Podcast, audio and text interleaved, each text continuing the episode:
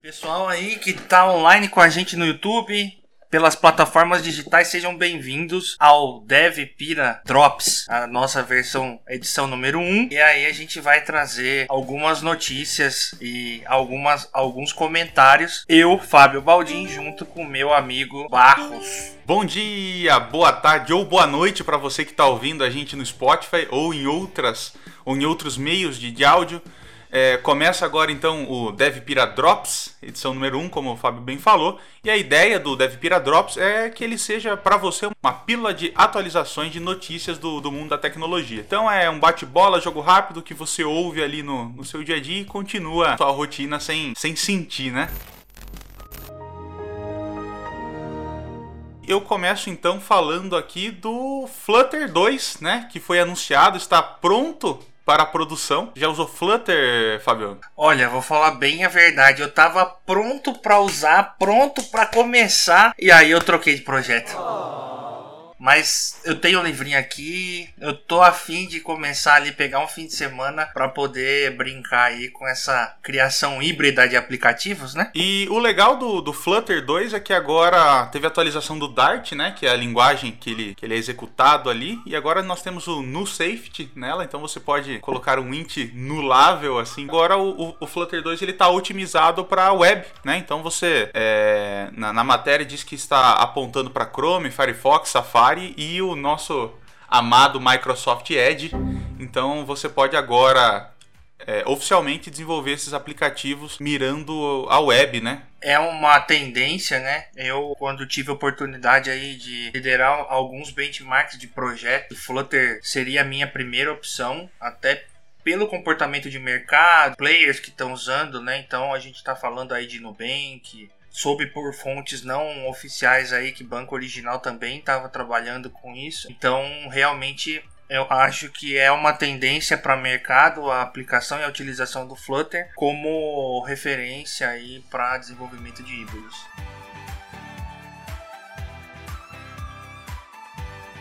Bom, vamos para a próxima próxima notícia que eu separei aqui. E mas antes você tem que responder a pergunta, Fabio. É, qual uhum. foi o primeiro Windows que você usou? Putz, cara, eu aprendi Windows 3.11 for Workgroups. Eu não queria falar que era antes do 95, né? Mas eu falo isso porque a Microsoft ela pode estar tá planejando lançar o novo Windows, né? O Windows 10X agora em março desse, desse ano. É, nós temos um usuário no, no Twitter que ele é conhecido por ser um, um leaker né, da, da Microsoft. Provavelmente algum, alguém que trabalha ou na Microsoft ou próximo à Microsoft. Ele tweetou lá que o novo Windows tá vindo no, no mês de março. E aí, um tempinho depois, ele, ele corrigiu, né? Ele retweetou o próprio tweet e falou que tá vindo, mas talvez não no, no próximo mês.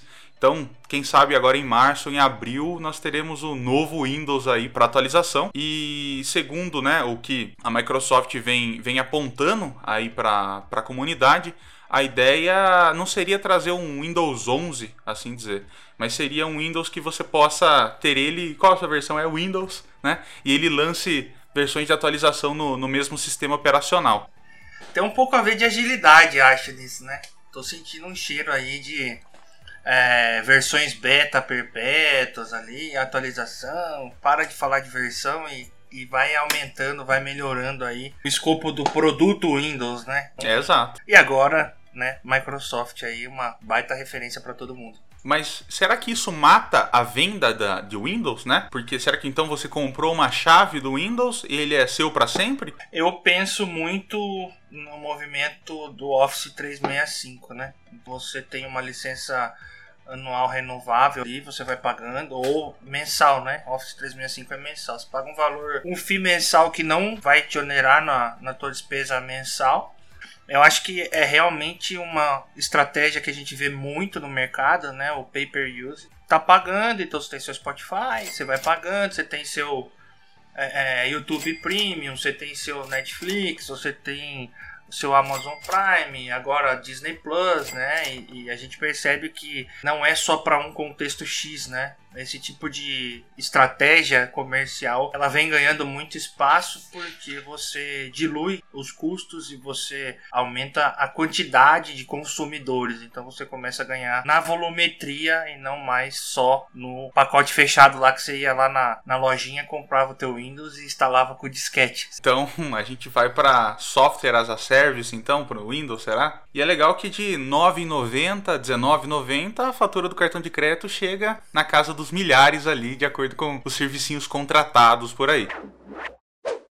No mundo das metodologias ágeis, né? O que, que você me conta de novo aí? Cara, eu, eu peguei recentemente aí a, o resultado da última pesquisa sobre aplicação de metodologias ágeis nas empresas, nas consultorias. Cara, tem uns dados bem legais aqui, começando já lá é, Scrum versus Kanban, que é sempre um hype aí, né, para quem tá na gestão. O último resultado que a gente tem aqui, e aí avisando a galera, né, para quem tá vinculado aos métodos aí, já tá rodando a versão 2021, 58% dos, dos 1.121 respondentes usam o Scrum como metodologia padrão tá? Para fazer a gestão aí dos projetos, produtos, etc. Uma coisa que me surpreendeu é 10% dessas pessoas usam o Scrumban, né? Scrumban para quem está ouvindo a gente aí, é a fase de transição do Scrum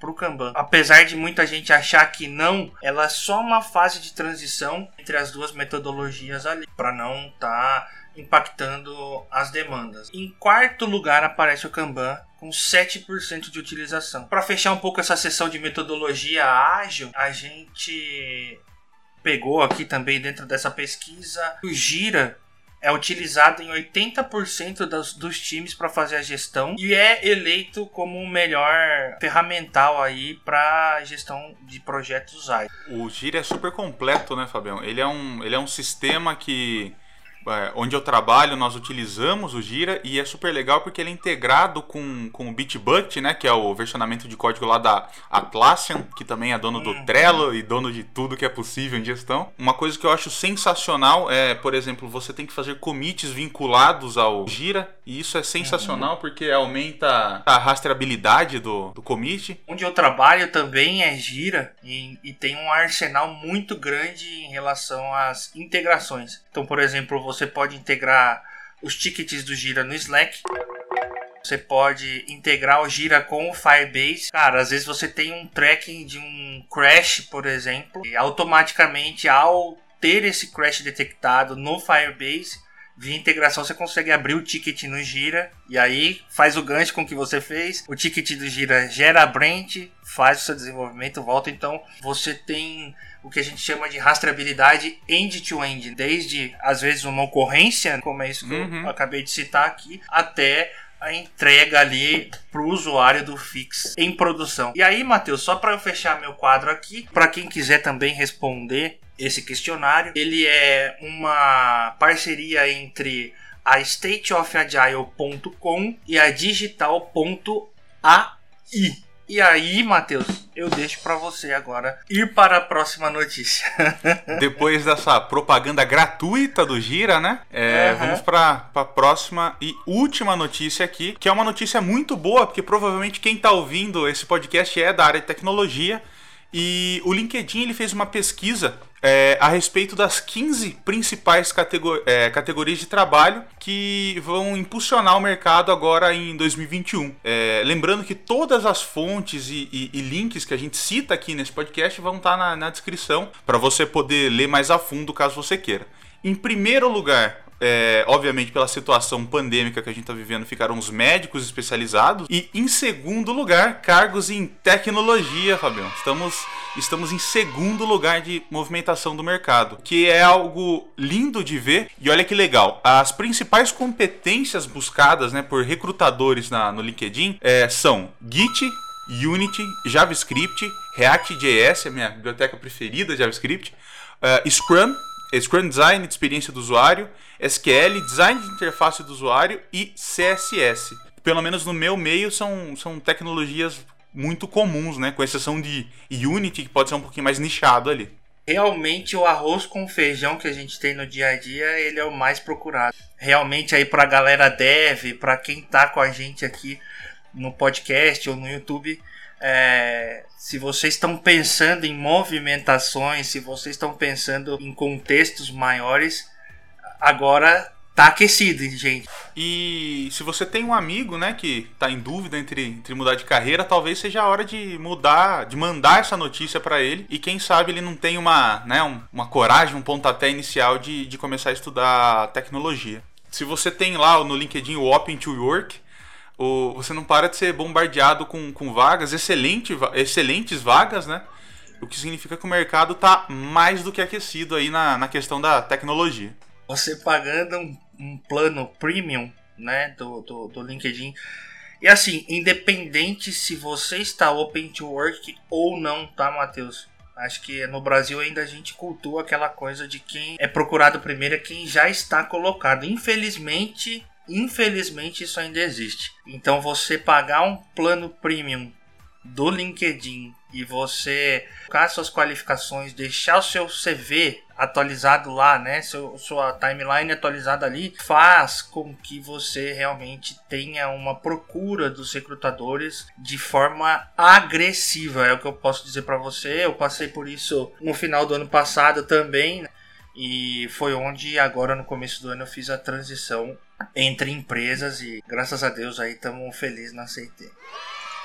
Então fica a dica para você, mantenha seu LinkedIn atualizado, coloque lá todas as tecnologias que você trabalha. Se fez um curso, adiciona lá. Às vezes o LinkedIn fica meio parado, fica meio as moscas lá, né? Mas é tem muito muito recrutador de olho na, nas tecnologias. E às vezes se você atualizar certinho lá suas suas chamadas no, no inbox lá, cê, cê, elas aumentam muito, né?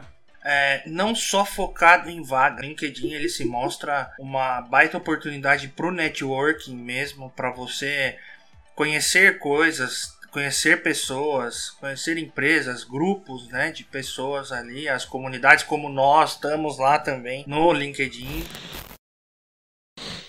Me fala uma coisa, Fábio, como que tá o seu GitHub? Seu GitHub tá atualizado com seus projetos lá ou tá parado igual o meu? Tá desatualizado, cara. Porque a dica do dia, né, para você que está ouvindo, é o skyline.github.com. E o legal do, do Skyline é que você entra lá, você coloca o seu username e consegue ver os seus commits separados por ano em 3D. É um, ele monta um mapinha super legal para você ver lá. É uma, é uma página da, da web VR Ready, né? Então, se você é um feliz dono de um óculos VR, você pode ver os seus commits em 3D. E é com essa dica que vamos encerrando o nosso primeiro DevPira Drops. Você pode acompanhar o Devpira nas redes sociais, né? Nós temos o Instagram do Devpira, que é @devpira no final. Tem o Devpira no Facebook também. E aqui na descrição deste deste podcast, você tem também todos os, os links do, do Slack, das redes sociais e, e tudo mais. Temos também um grupo lotado do WhatsApp, que significa que nós precisamos ir para outras plataformas, como o Telegram, como o Slack, talvez. Olhe os links embaixo. Vamos deixar os links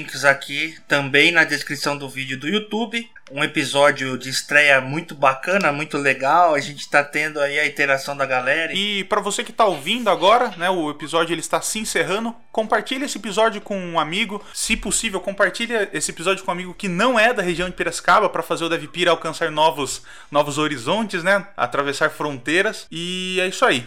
Um abraço e até mais. Hashtag DevPira, valeu e até o próximo.